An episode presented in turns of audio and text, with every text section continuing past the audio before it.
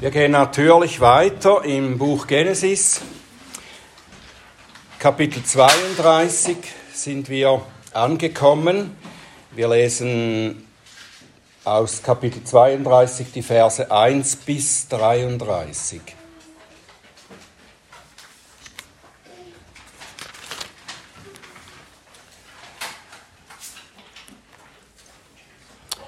Und das ist Gottes Wort. Und Laban stand früh am Morgen auf, küsste seine Söhne und seine Töchter und segnete sie, und Laban ging und kehrte an seinen Ort zurück. Und Jakob zog seiner Wege. Da begegneten ihm Engel Gottes. Und Jakob sagte, als er sie sah, das ist das Heerlager Gottes. Und er gab dieser Stätte den Namen Mahanaim. Und Jakob sandte Boten vor sich her zu seinem Bruder Esau in das Land Seir, das Gebiet Edom, und er befahl ihnen, so sollt ihr zu meinem Herrn, zu Esau sagen, so spricht dein Knecht Jakob.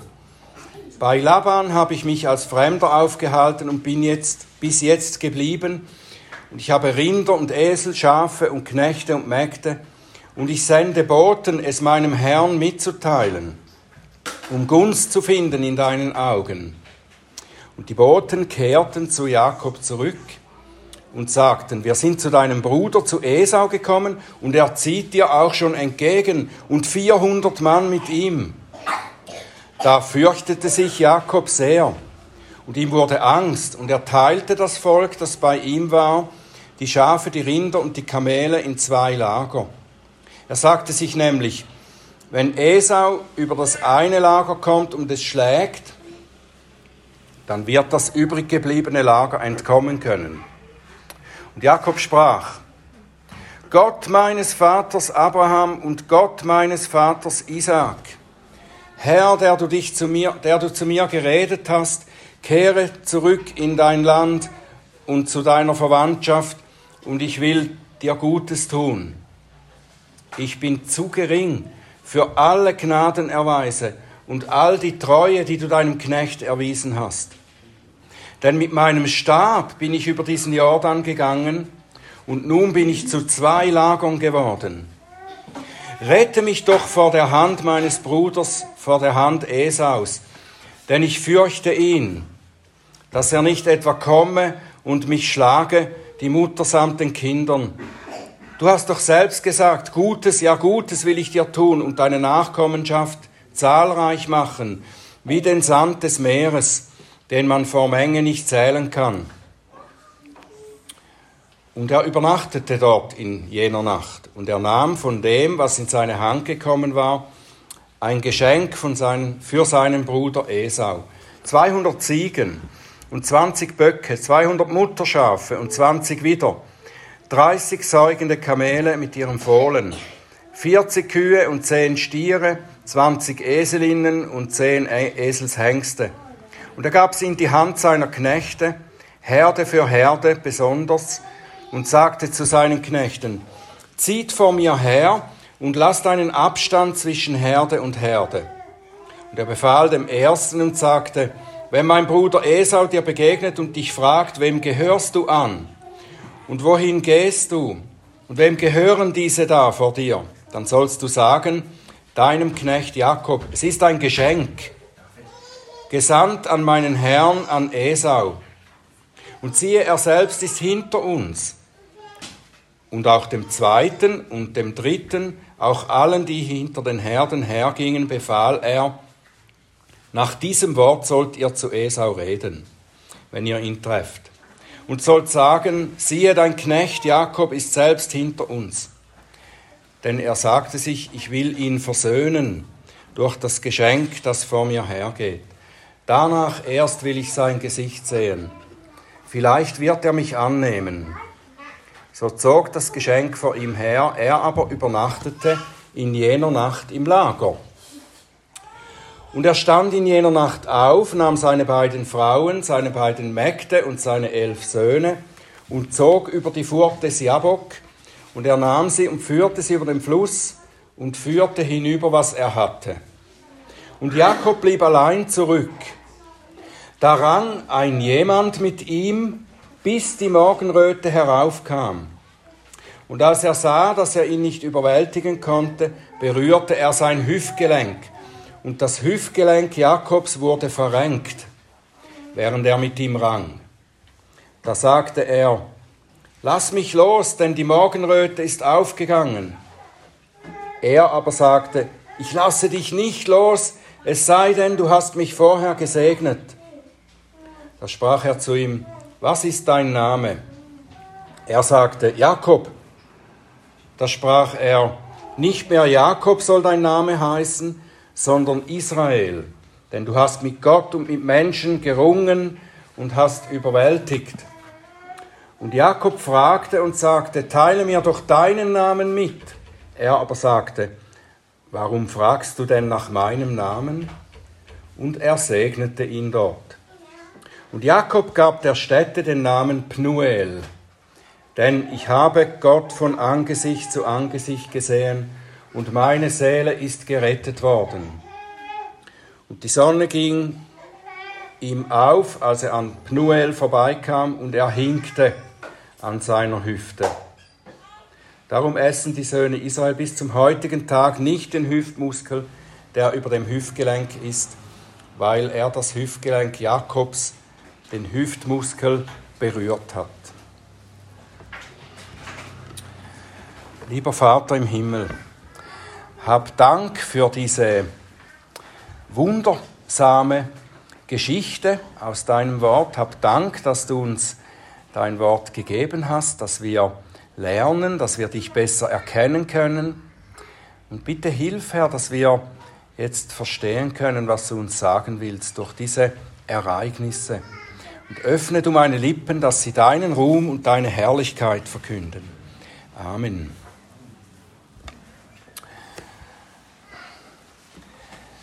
Ähm, ihr kennt meine Lieblingsenkelin, die kleine Nora. Ich habe mir in der, so in den letzten Wochen einen Spaß gemacht, äh, dass ich mit Nora ab und zu ein Lied anhöre aus den 60er Jahren. Und das ist äh, ein Lied von den Monkeys. Das heißt I'm a Believer. Nora liebt dieses Lied. Es, ist, es hat eine liebliche Melodie. Natürlich versteht sie den Text nicht. Es ist ein Liebeslied. Da singt ein junger Mann, singt über seine große Liebe und er fängt so an. Er, er singt, bisher dachte ich nicht, dass es wahre Liebe, bisher dachte ich, dass es wahre Liebe nur im Märchen gibt. Gedacht für jemand anders, aber nicht für mich. Die Liebe hat es auf mich abgesehen. Enttäuschung verfolgte mich in all meinen Träumen. Aber dann sah ich ihr Angesicht. Jetzt bin ich ein Glaubender. Keine Spur von Zweifel, ich könnte sie nie mehr verlassen. Was hat das mit Jakob zu tun? Könnt ihr euch vielleicht fragen. Nicht, nicht so viel, nicht so viel, aber es gibt eine Parallele, die in diesem Abschnitt von Jakobs Lebensreise äh, vielleicht die entscheidendste Wende zu seiner, äh, in seiner Gottesbeziehung ausmacht. Jakob könnte auch ähnlich wie dieser junge Mann im Lied etwas anders, aber er könnte davon erzählen, dass er nach seinem Erlebnis, als er Gottes Angesicht sah, nachher nie mehr derselbe war. Seine Begegnung mit Gott war keine romantische, aber sie veränderte seine Sicht von Gottes Liebe noch radikaler als viel radikaler als die des jungen Mannes in dem Monkeys Song. Aber lasst uns zurückgehen und von vorne beginnen. Was wir gelesen haben, nach den vielen mühsamen, harten und enttäusch enttäuschenden Erfahrungen bei Laban, die ihm aber auch viel Gutes bescherten, muss er zugeben. Da zog er dann los in Richtung seiner eigentlichen Heimat, des, in Richtung des Landes, das Gott ihm versprochen hatte. Er steht wieder an einem ähnlichen Punkt wie vor 20 Jahren. Ihr erinnert euch, vor 20 Jahren stand er schon davor, jetzt nach Padan Aram zu kommen und irgendwie seine Verwandten zu finden und dann eine Frau zu finden und so weiter. Viel Ungewissheit vor sich. Den Bruder Esau, der geschworen hat, dass er ihn töten wird, hinter sich. Und so kommt er an diesen Ort und hat große Hoffnungen auf das, was kommen wird. Und wie damals, vor 20 Jahren eben, jetzt, noch bevor er wieder in den neuen Lebensabschnitt eintritt, da bekommt er auch wieder eine Offenbarung Gottes, die ihn stärkt für das, was kommt. Wie damals, damals sind ihm Engel Gottes begegnet äh, auf dieser Himmelstreppe und da nannte er die Stelle Bethel, Haus Gottes. Und jetzt, als er nach 20 Jahren wieder an den nächsten äh, sozusagen Ort des Übergangs kommt, da begegnen ihm Engel und er nennt den Ort Mahanaim. Das heißt etwas wie Heerlager oder Heerlager Gottes, war für Jakob das Heerlager Gottes. Und Gott spricht zu Jakob durch diese beiden Erscheinungen, die eigentlich äh, seine Geschichte einklammern oder die er jetzt erlebt hat oder die auch wie ein, ein Türöffner sind für das, was kommt. Gott spricht zu Jakob und bei Bethel sagte er ja, ich bin mit dir, ich werde für dich sorgen.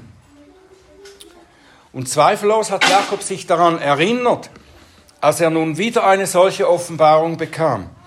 Er kann zurückschauen und denken, daran denken, wie der Herr seine Versprechen von damals im Übermaß erfüllt hat in den vergangenen 20 Jahren. Und wenn er ihm jetzt wieder begegnet durch dieses Heer von Engeln, dann kann sich Jakob gewiss sein, der Herr wird durch sein Heerlager um mich sein und meinen Kampf führen, den ich vor mir habe. Der Engel des Herrn lagert sich um die, die ihn fürchten, und er befreit sie. Es ist tatsächlich ein Kampf, den Jakob vor sich hat, in mehrfacher Weise. Er weiß noch nicht, wie seine Kämpfe aussehen werden. In seiner Vorstellung an diesem Punkt denkt er vielleicht mehr an eine buchstäbliche Auseinandersetzung mit Esau, die ihm ziemlich Angst macht, haben wir dann weitergelesen. Aber wie wir sehen werden, hat Jakob vor allem einen geistlichen Kampf vor sich. Für all das Unbekannte, das vor ihm liegt, wird er gestärkt und ermutigt in dieser Begegnung mit dem Heerlager Gottes, das für ihn kämpfen wird. In der Begegnung mit dem Heerlager Gottes wird ihm gesagt, der Kampf, der vor dir liegt, ist der Kampf des Herrn. Er wird nicht mit menschlichen Waffen gekämpft. Nicht durch Heer oder Macht, sondern durch meinen Geist, spricht der Herr. Und so gestärkt geht Jakob auf die Begegnung mit seinem Bruder Esau zu. Er weiß, er muss ihm begegnen. Er könnte einen Umweg machen in das Land Kanaan, also diese Orte, die da beschrieben werden, wo er äh, Esau entgegenzieht, diese könnte er umgehen. Er könnte also Esau äh, irgendwie vermeiden, die Begegnung mit ihm. Aber das tut er nicht. Er weiß, ich muss meinem Bruder begegnen. Ich muss diese ungeklärte, unversöhnte Beziehung angehen. Ich kann nicht mit ungeklärten Beziehungen in das verheißene Land hineingehen und das Erbe Gottes empfangen. Das hat er in seiner Zeit im Padan Aram gelernt. Und nun will er nicht mehr davonlaufen, sondern er zieht los, um diesen bestehenden Konflikt dem gegenüberzutreten und ihn, wenn möglich, zu lösen. Und Jakob macht einen sogenannten Appeasement-Plan, also er macht einen, eine Art Friedensplan, oder? Wie, wie soll ich meinem Bruder Esau begegnen, ihn versöhnlich stimmen? Er schickt Boten voraus, die Esau ankündigen sollen, dass er zu ihm auf dem Weg ist. Vielleicht möchte er etwas vorsondieren, wie so die Stimmung bei Esau ist. Und er lässt Esau auch mitteilen, dass sein Ziel die Versöhnung ist. Und wenn er so zuerst auf Esau zugeht durch diese Boten und äh, ihn anspricht durch die Boten, da wendet er sich in demütiger Weise an seinen Bruder, den er gekränkt hat, den er betrogen hat. Er ist demütig und er nennt Esau seinen Herrn und sich selber den Knecht Esaus. Und damit anerkennt er seinen Bruder als den, der, eben, der er eben ist, als der ältere Bruder. Es ist jetzt vorbei mit diesen Schlichen, die er vorher äh, gemacht hat, um seinen Bruder zu übervorteilen. Jakobs Haltung hier ist richtig natürlich und ist ganz wichtig. Und sie zeigt seine wahre Absicht, sich zu versöhnen. Er anerkennt, dass er in Esaus Schuld steht. Er hat seinen Bruder hintergangen. Und das ist seine Sünde. Auch wenn Gott ihm den Segen des Erstgeborenen versprochen hatte. Und auch wenn Esau eigentlich ein Ungläubiger ist, der Gottes Segen nicht verdient, aber Jakob erwähnt nichts von all dem, er erwähnt nichts von Esaus Fehlern, sondern er steht einfach zu seiner eigenen Schuld, zu seinem Beitrag zum Konflikt. Das ist die richtige Haltung, die richtige Weise, auf eine Versöhnung zuzugehen. Und dann erfährt er aber, dass Esau mit einem kleinen Heer zu ihm unterwegs ist. Und das macht ihm gewaltige Angst. Wird Esau seine Drohung wahrmachen und ihn töten? Werden meine Bemühungen zur Versöhnung nichts bringen? Das sind ganz reale Gedanken, oder nicht? Die kommen uns auch, wenn wir auf dem Weg sind, uns zu versöhnen mit jemand oder einen Konflikt beizulegen da kommt auch die Angst auf. Wird, wird das gut kommen oder ist der andere gar nicht bereit? Ist er so verletzt? Zu Recht so verletzt, dass er mich nicht annehmen, anhören will? Gerade wenn er wie Esau kein Christ ist oder keine Christin. Die Angst, was, wenn er nicht hört?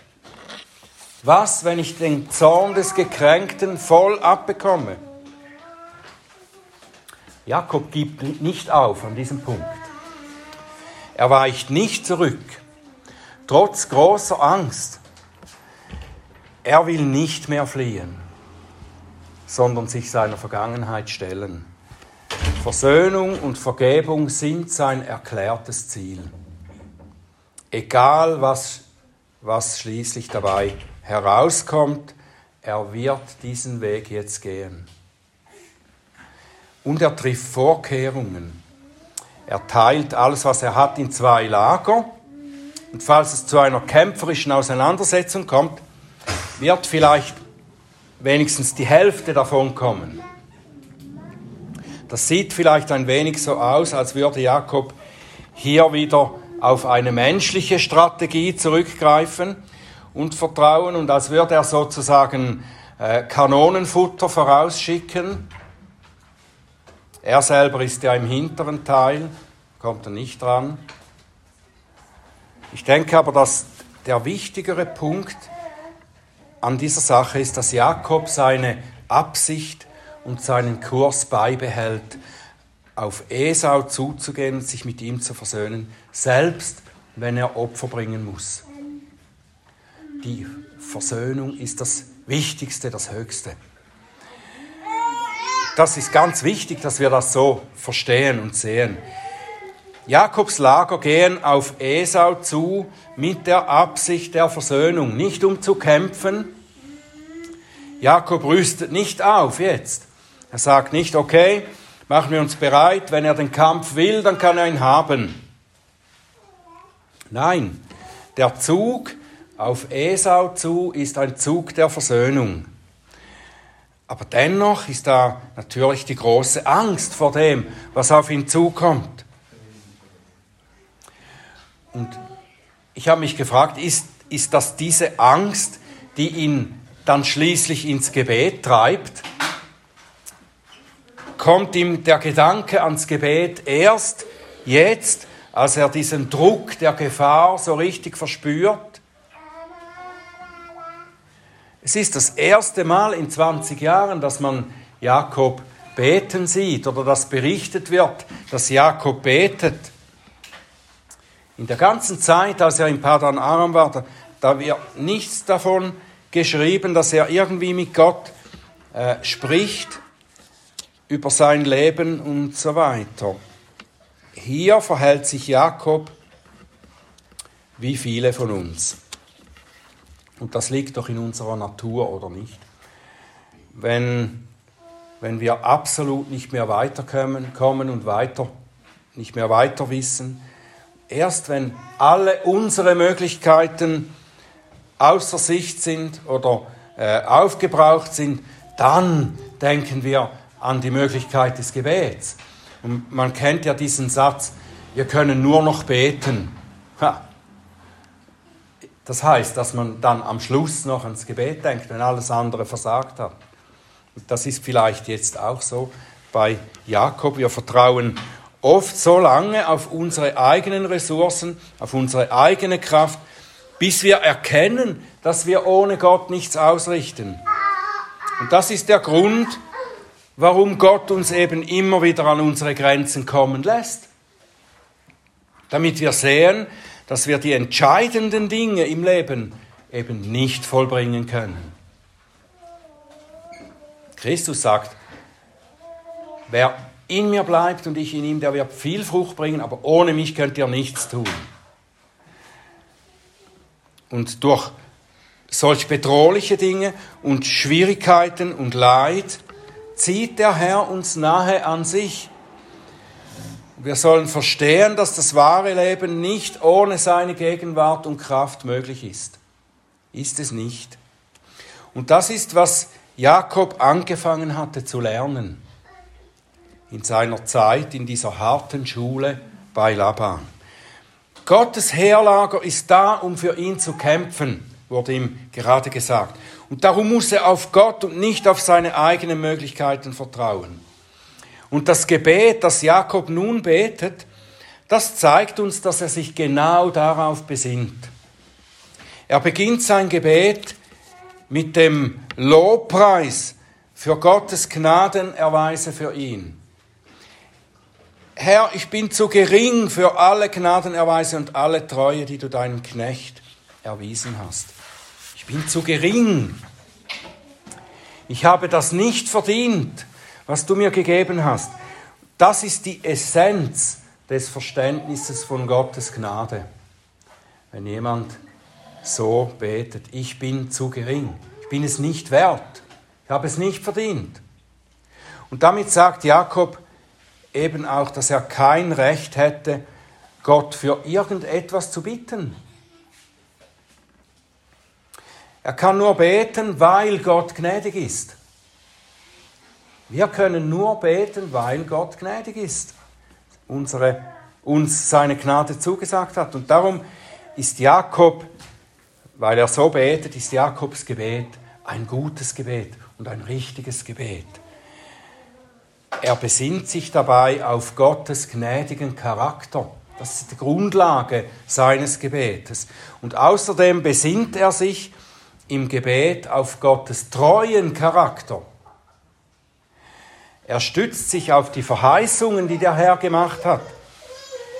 Zu einem großen Teil auch schon erfüllt hat. Du hast zu mir geredet und gesagt, ich will dir Gutes tun. Nur mit meinem Stab bin ich über diesen Fluss gekommen.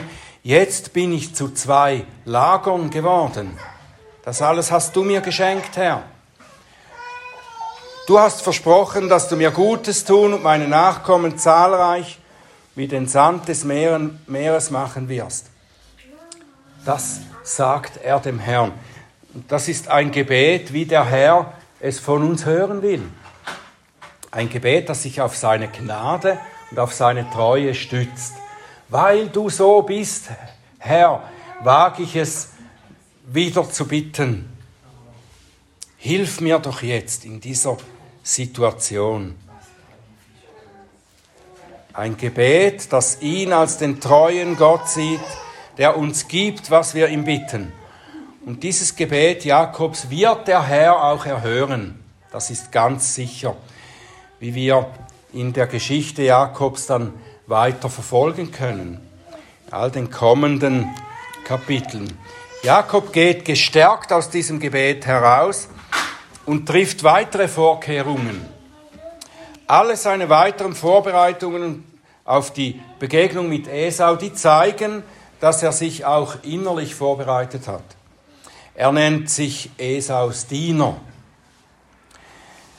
Er bereitet eine überaus große Anzahl Geschenke vor und zeigt so, dass er nicht nur Worte macht. Esau ist der Ältere und deshalb ist er der Chef. Und darum bietet ihm Jakob den Tribut an, der ihm zusteht als der, als der Chef, als sein Herr. Das sind nicht nur Geschenke, um ihn günstig zu stimmen, sondern das ist auch ein Tribut, den der Untergebene dem Höheren schuldig ist. Damit drückt er das aus, wie er vor Esau jetzt dasteht. Demütig als Knecht. Und wie schon gesagt, diese demütige Haltung ist die Voraussetzung zu wahrer Versöhnung. Jakob achtet einzig darauf, dass er seinem von ihm gekränkten Bruder von unten her begegnet und dass er Esaus Stellung anerkennt. Jakob könnte sagen, könnte sagen, ja, Esau ist der, der ungläubige Teil von uns beiden. Er hat sich Gott gegenüber nicht so treu erwiesen wie ich. Und er hat auch viele Fehler gemacht, Unrecht getan. Hat er auch. Aber Jakob weiß, bei der Versöhnung darf das nicht der Punkt sein, wie, wie der andere dasteht. Wenn ich wirklich um Versöhnung bemüht bin, dann suche ich nur danach, dass mir meine Sünde vergeben wird. Die Sünde des anderen, das ist Gottes Sache. Ich darf natürlich schon, wenn jemand an mir sündigt, mir etwas Übles tut, darf ich ihm sicher sagen, das ist nicht recht, was du machst. Das sollen wir auch. Das lesen wir an anderer Stelle in der Bibel. Aber wenn es um die Versöhnung geht, jetzt komme ich und möchte um Vergebung bitten. Dann erwähne ich nicht die Sünde des anderen. Dann geht es jetzt darum, was ich vergeben haben muss. Ich kann nicht sagen, ja, ich, ich habe auch Fehler gemacht, äh, aber du hast doch auch und du hast mich provoziert und, und darum habe ich dann das gemacht und so. Das ist nicht der Weg zur Vergebung und Versöhnung. Wer so denkt, der sucht nicht Versöhnung auf der Grundlage von Gottes Gnade. Er sucht Selbstrechtfertigung und das auf der Grundlage der eigenen Rechtschaffenheit. Aber Jakob ist doch noch nicht ganz bereit, auch wenn er mit dieser Haltung jetzt äh, vorwärts geht, ist noch nicht ganz bereit, seinem Bruder zu begegnen seine Vergebung zu erlangen und im verheißenen Land dann zu wohnen. Zuerst muss er noch auf ganz außergewöhnliche Weise Gott begegnen. Noch einmal, Er, er hat, ist ihm begegnet in diesem Mahanaim Offenbarung, dann im Gebet, wo er um Hilfe bittet. Und jetzt kommt dann noch eine andere außergewöhnliche Weise, wie er Gott begegnet. Er bringt seine Familie und alles, was er hat, über den Fluss Jabok und zieht sich dann für die Nacht zurück in die Einsamkeit, allein. Vermutlich, um sich noch besser im Gebet vorzubereiten und den Herrn zu suchen. Und ihn findet er auf ganz überraschende Weise. Wir müssen uns das einmal vorstellen. Jakob ist unter großer Spannung und Bedrängnis jetzt. Die bevorstehende Begegnung mit Esau macht ihm Angst und er weiß nicht, wie es ausgehen wird. Und jetzt sucht er im Gebet Gottes Trost und Zuspruch, dass er ihm noch einmal sagt, fürchte dich nicht, ich bin mit dir, ich werde dir aus dieser schwierigen Lage heraushelfen. Also ich würde das gern wollen in dieser Situation. Aber was passiert? ist beinahe das Gegenteil.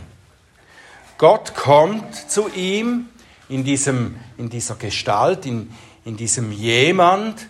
An anderer Stelle in der Bibel wird er als ein Engel bezeichnet.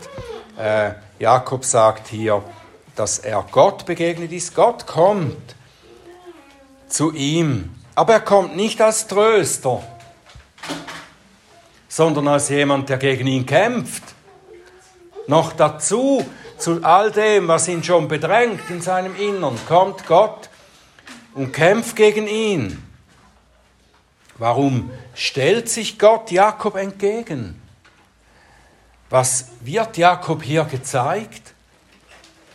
Es wird uns nicht so genau gesagt. Im Text selber wird nicht gesagt, was Jakob sehen soll oder was, äh, was er lernen soll. Aber ich denke, dass wir aus dem Zusammenhang erkennen können, dass Jakob deutlich vor Augen steht, was er bisher auf seinem Weg ständig getan hat.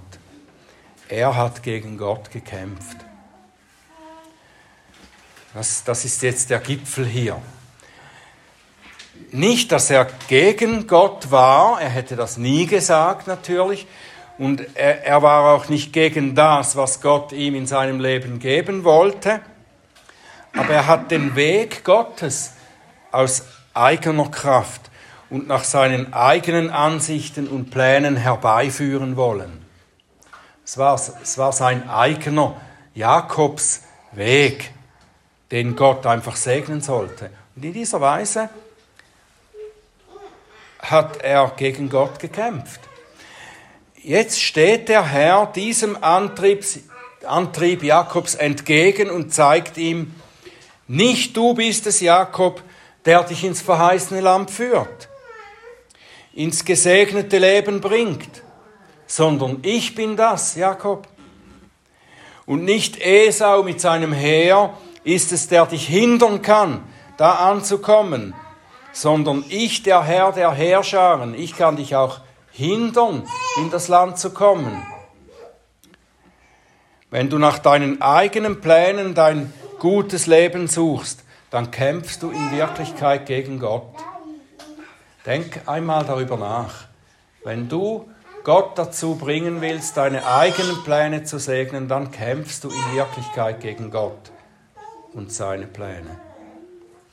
Gegen den Gott, den du meinst, gekannt zu haben, aber nicht wirklich kanntest.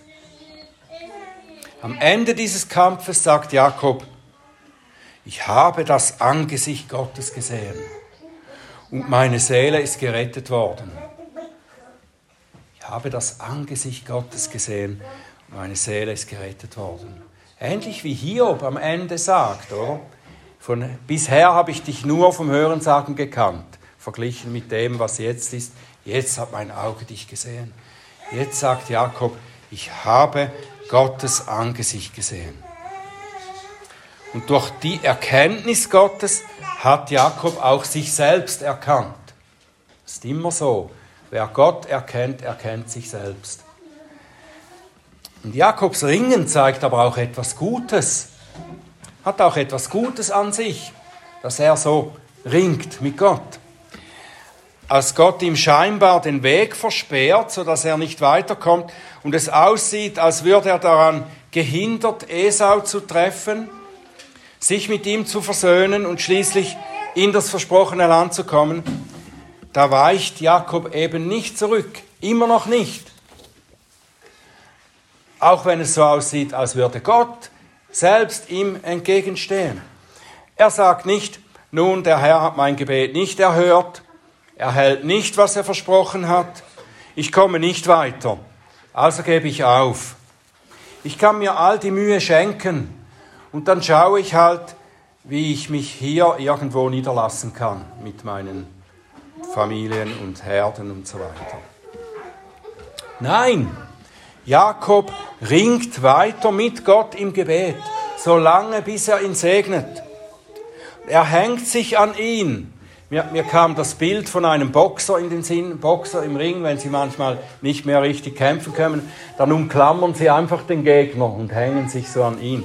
Vielleicht war das so ein ähnliches Bild, aber es geht ja nicht um äh, das Äußerliche, das hier sichtbar ist, sondern es geht darum, was Jakob hier tut. Er hängt sich an Gott, er umklammert ihn, er hält ihn fest und sagt, ich lasse nicht von dir ab, bis du mich gesegnet hast.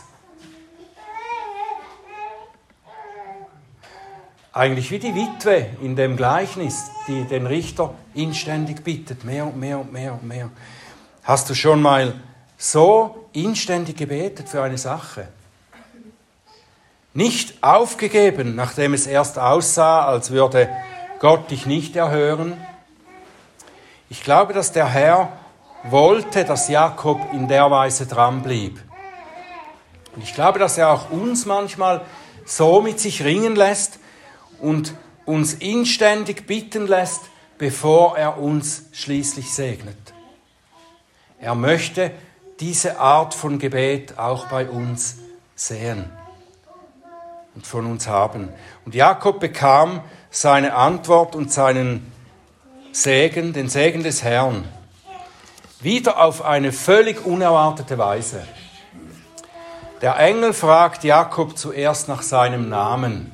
Ist auch so eine eigenartige Sache, oder? Aber das bedeutet eigentlich, dass er Jakob fragt, Jakob, wer bist du?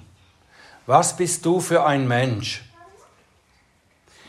Hier im Ringen mit Gott wird Jakob herausgefordert zu erkennen, wer er eigentlich ist. Er muss dann seinen Namen aussprechen. Jakob, wir wissen, das heißt Fersenhalter, ein Synonym für einen Betrüger. Der Mann, der sich vordrängt, der andere übervorteilt, um seinen, zu seinem vermeintlichen Recht zu kommen. Und indem er einen neuen Namen bekommt, jetzt, wird ihm gesagt, du sollst nicht mehr Jakob heißen, du sollst nicht mehr dieser Mann sein. Du bekommst eine neue Identität. Du sollst Israel sein, der Mann, der mit Gott ringt, denn du hast mit Gott gerungen und überwunden. Und das heißt natürlich nicht, dass Jakob Gott besiegt hat, dass er seinen Segen jetzt erzwungen hat von Gott, weil er stärker war. Das ist nicht das, was, was das heißt. Das heißt vielmehr, dass er durchgehalten hat, dass er so beharrlich für den Segen gekämpft hat, dass er ihn schließlich bekam und weiter unter diesem Segen vorwärts gehen kann und wird. Aber es geht anders weiter als bisher mit Jakob. Vollkommen anders. Der Herr kann Jakob nicht in seiner eigenen Kraft weitergehen lassen. Das geht nicht. Das wird hier gesagt, äh, weil äh, wenn es heißt, dass der Engel konnte Jakob nicht überwinden. Anders als dass er seine Hüfte berührte und sie ihm verrenkte. Jakobs Kraft musste gebrochen werden. Das wird mit dieser verrenkten Hüfte gezeigt. Die Hüfte des Mannes war im Altertum in dieser Zeit das Symbol der Manneskraft. Der Mann Gottes geht nicht in seiner eigenen Kraft vorwärts, sondern in der Kraft Gottes. Das wird hier gezeigt. Die neue Identität des Gotteskämpfers beinhaltet die geknickte Kraft des alten Menschen. Wir sind gleichzeitig Jakob und Israel. Wenn wir Gottes Kinder sind, die unter seinem Segen und in seiner Kraft vorwärts gehen.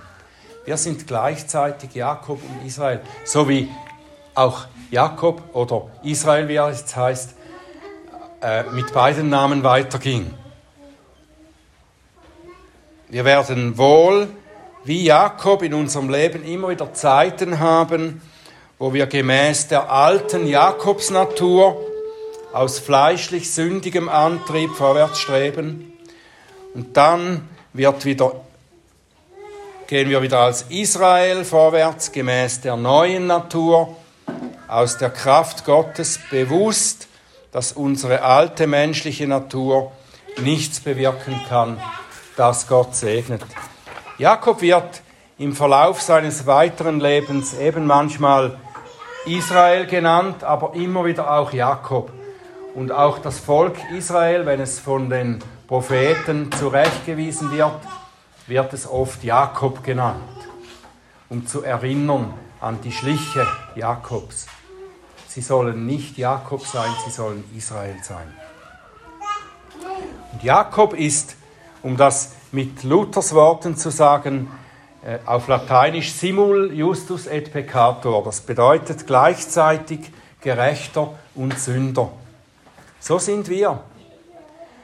So gehen wir vorwärts auf dem Weg, den Gott uns führt. Als Gottes Volk werden wir Israel genannt. Wir sind das neue Israel, weil wir mit der Identität des wahren Israel unseres Herrn Jesus Christus versehen wurden. Er ist der wahre Israel. Jakob ist in seinem Kampf, in seinem Ringen mit Gott, ist er auch ein Typus für Jesus, also ein, eine Vorschattung, ein Vorbild. Jesus kämpfte an unserer Stelle für uns, kämpfte er mit Gott. Er kämpfte und er erkämpfte uns den Segen Gottes und er siegte für uns. Er kämpfte im Garten Gethsemane, als er im Gebet rang, so heftig, dass er Blut schwitzte. Er kämpfte sich durch, um für uns die Versöhnung mit dem Vater zu erringen. Er kämpfte schließlich am Kreuz auf Golgatha. Und dort kämpfte er mit dem Tod. Und es sah erst aus, als würde Gott ihn nicht segnen, nicht retten, sondern dem Tod überlassen. Aber schließlich hat er gesiegt. Er hat für uns den Tod endgültig überwunden, besiegt. Er ist der wahre Israel, der Gotteskämpfer, der für uns den Sieg über den letzten Feind errungen hat, so dass wir in das himmlische Kanaan eingehen können.